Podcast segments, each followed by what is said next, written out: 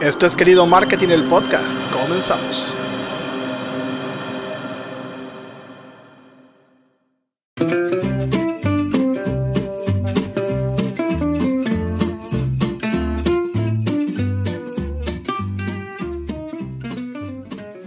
Hola, hola a todos, me da muchísimo gusto y de nueva cuenta saludarles y darles la bienvenida a este espacio donde hablamos de marketing digital, redes sociales, branding, ventas y negocios.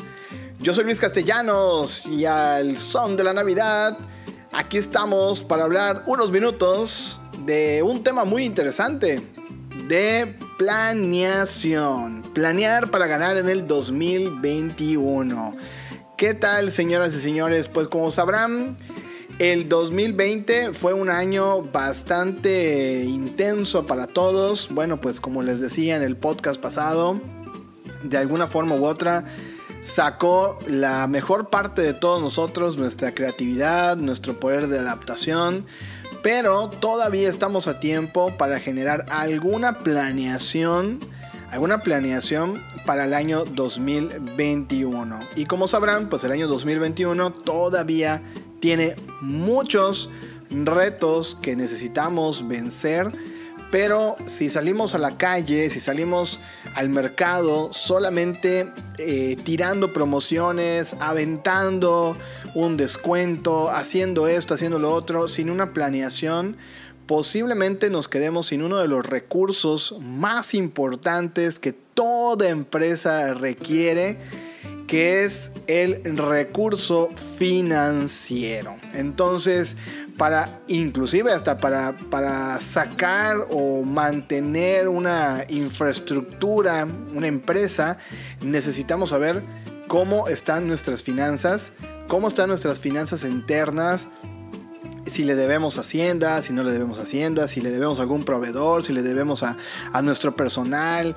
O sea, hay que tener en cuenta muy bien con qué tenemos y obviamente destapar la creatividad, pensar fuera de la caja y comenzar a hacer una planeación, una planeación estratégica, ¿sí? Y la planeación estratégica eh, pues obviamente puedes atacar muchas áreas, pero hoy vamos a hablar de una planeación básicamente de marketing o de ventas, porque pues al final van marketing y ventas van de la mano, ¿sí? Y bueno, pues obviamente uno conoce el mercado y el otro sale y lo comercializa o o se, estudia un punto de ventas y en el punto de ventas se hacen eh, ciertas estrategias para que los clientes puedan eh, adquirir un producto, que si promociones cruzadas, bueno, toda esta parte de las acciones, antes de las acciones viene la planeación. Y muchas personas no planean y al no planear siguen estancados en el mismo lugar. Entonces, eh, no sé si se, acuerdan que en el marketing de contenido se utilizaron los objetivos SMART. Y estos objetivos SMART, pues eh, pareciera, pareciera que es una broma, pero la verdad es que no lo es para nada.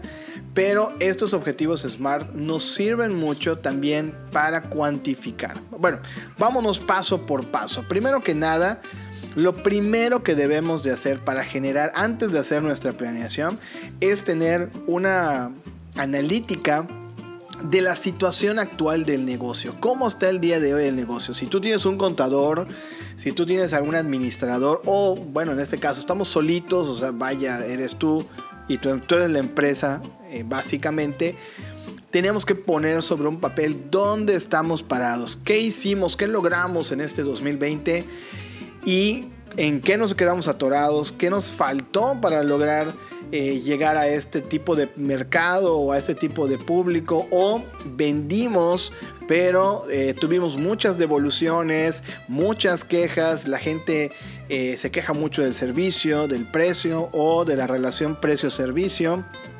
Entonces, este análisis nos sirve mucho para saber dónde estamos parados. No voy a entrar ahorita como que en tecnicismos y que si vamos a hacer no sé qué. Sencillamente vamos a escribir ahorita. Vamos a hacer un, una pequeña planeación para domis. Ahora sí que para todos aquellos que ni son expertos en finanzas, ni son expertos a lo mejor ahorita en un tema estratégico, no, vámonos, vamos aterrizando. Vamos a hacer un pequeño escrito donde digamos, bueno, el día, al día de hoy, tal día de diciembre, me encuentro en esta situación, mis productos pasó esto, pasó lo otro o no logré desplazar la mayor cantidad de productos y una vez que tú hagas este desplegado de esta situación actual, entonces ahora sí vamos a comenzar a caminar hacia pues ciertos, ciertas pautas como les decía en cuanto a una estrategia de marketing. Entonces como les decía, la primera etapa es hacer este análisis de situación, que es saber dónde estamos el día de hoy, qué se dejó de hacer. Si tienes alguna duda, puedes hacerte un FODA, ¿sí? Recuerden que un FODA eh, no se hace nada más eh, cuando creamos a la empresa, sino que el FODA se puede hacer en determinados eh, momentos y yo creo que en este momento hacer un FODA nos puede ayudar a, saber o, a interpretar en dónde estamos parados. Por ejemplo, cuáles son en este momento todas las fortalezas que tenemos, cuáles son todas las oportunidades que podemos generar cuáles son las debilidades que tenemos y cuáles son las amenazas. Recuerden que las fortalezas y las debilidades que siempre quedan del lado izquierdo son todos los factores internos y los derechos, las oportunidades y las amenazas son los externos. Entonces, al hacer este análisis FODA, ¿sí? al estar prácticamente viendo dónde, por ejemplo, dónde estamos parados en nuestras fortalezas y empezamos. Bueno, pues mi fortaleza es que tenemos un gran conocimiento en el mercado, nuestra fortaleza es que somos un equipo bastante unido, nuestra fortaleza es que llevamos tanto tiempo en el mercado, nuestra fortaleza es que eh, o venimos de un área especializada en esto, esas son nuestras fortalezas. Bueno, ¿cuáles son nuestras debilidades? O sea, oye, pues nos hace falta marketing, nos hace falta branding, nos hace falta ser un poco más estratégicos, tener una comunicación interna más sólida, este, poder tener un, feedback con los... Con, con nuestros clientes para saber qué están pensando, eh, qué les gustaría eh, mejorar. No tenemos ningún tipo de contacto con ellos. Eh, si los productos les están gustando, si los servicios les están gustando, si el horario que estoy manejando es bueno para ellos, es práctico, es funcional, si el menú que estoy manejando les gusta, todo eso es lo que incluye esta parte de la, fortaleza, de las debilidades y por ejemplo eh, pasamos a las oportunidades. Muchas veces de las, de las mismas fortalezas salen esas oportunidades. Bueno, pues como somos especialistas, tenemos ya un determinado tiempo en el mercado, ya nos dimos cuenta que podemos generar de este negocio, podemos generar este negocio. Y de esta, de este, de esta fortaleza pudiéramos generar esta oportunidad. Y así poder hacer una lista de todas esas fortalezas que tienen y eh, de oportunidades y abajo pues obviamente las amenazas.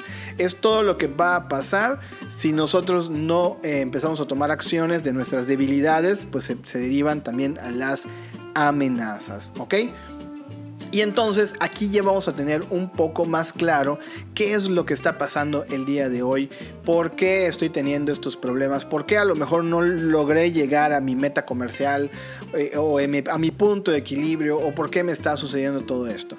Y después lo que sigue es generar acciones. Si bien ahorita en este FODA no todo se deriva en la parte de ventas porque a lo mejor en la parte de customer service estamos bastante eh, débiles y no quiere decir que customer service no sea ventas, sí, o sea, sí es ventas. A lo que quiero decir es que eh, fortalecer el customer service va a ayudar a las ventas, pero pues requiere sentarse a, ser un poquito más eh, analítico y, bajar todo este, pues a lo mejor un pitch comercial muchísimo más convincente o eh, tocar esas fibras del corazón del cliente para que nosotros podamos obtener la información que estamos buscando. Oye, porque, no sé, a lo mejor una de nuestras debilidades es llegar tarde a nuestros servicios, ¿ok? Entonces, ¿cómo poder hacer para, pues obviamente en la parte de logística, eh, poder bajar este, más bien en la parte operativa, cómo bajar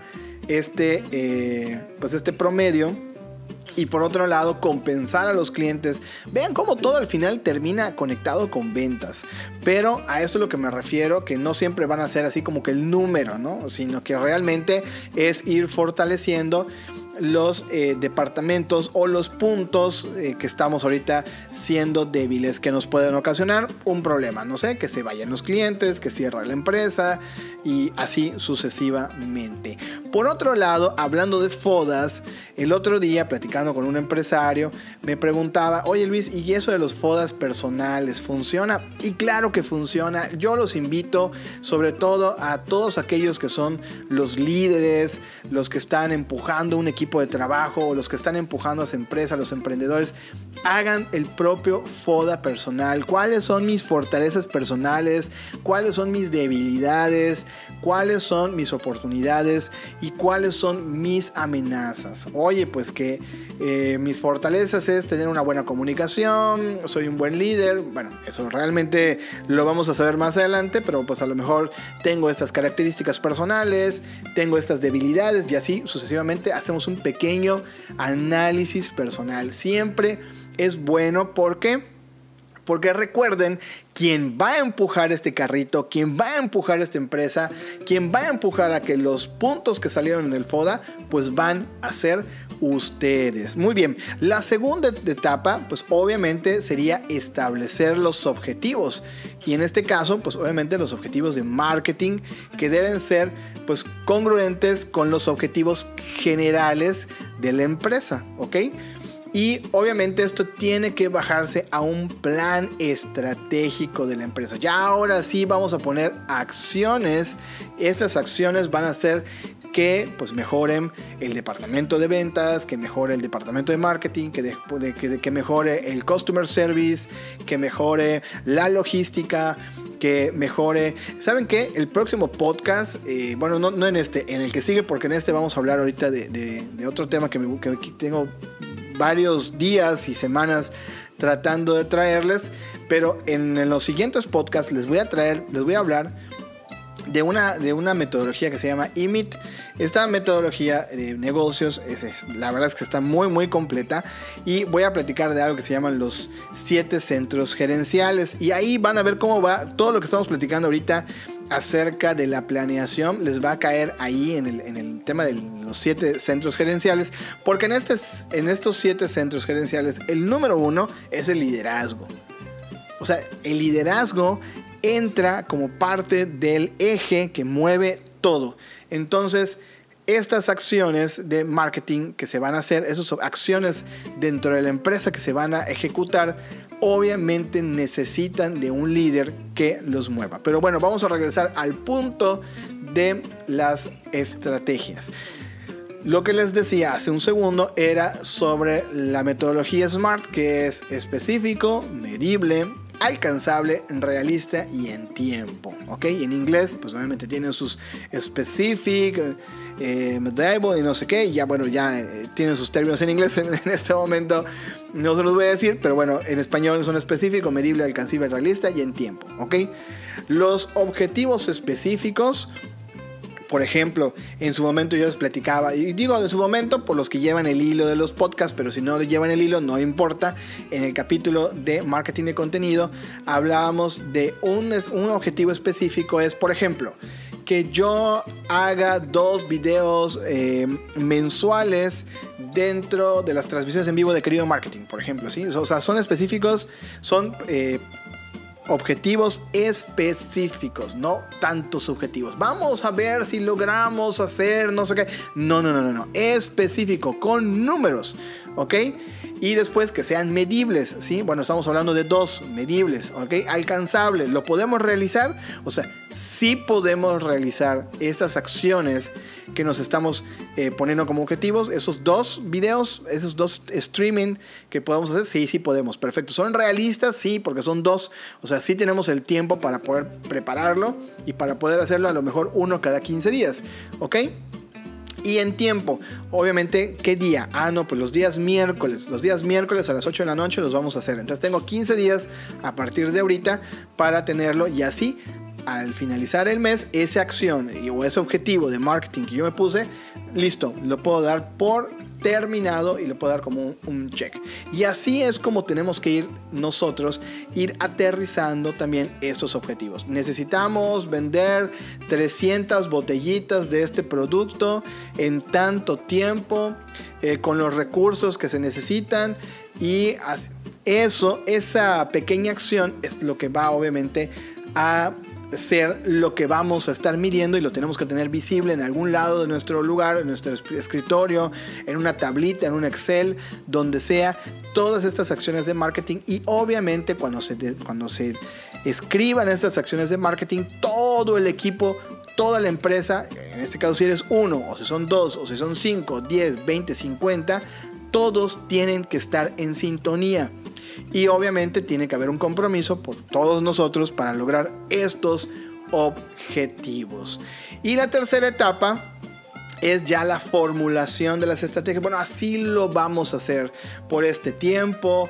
Eh, vamos a hacer estrategias corporativas porque eh, hemos hablado mucho de los productos y hemos hablado mucho menos de la empresa como tal, de los valores de la empresa, de lo quiénes somos, qué tipo de personas trabajan aquí qué tipo de especialistas tenemos dentro de la organización, qué hacemos por otras empresas, qué hacemos por nuestros clientes, por nuestros proveedores. Oigan, ayudamos a una asociación civil, ayudamos a una asociación de mujeres y muchas veces todo esto la gente no lo sabe y es donde dices, bueno, pues hay que cacarear o hay que anunciar o hay que eh, difundir obviamente los valores de la empresa y hacemos un equilibrio donde viene ya obviamente el marketing mix, ¿sí? De, en qué lugares vamos a estar y qué tipos de contenido vamos a trabajar.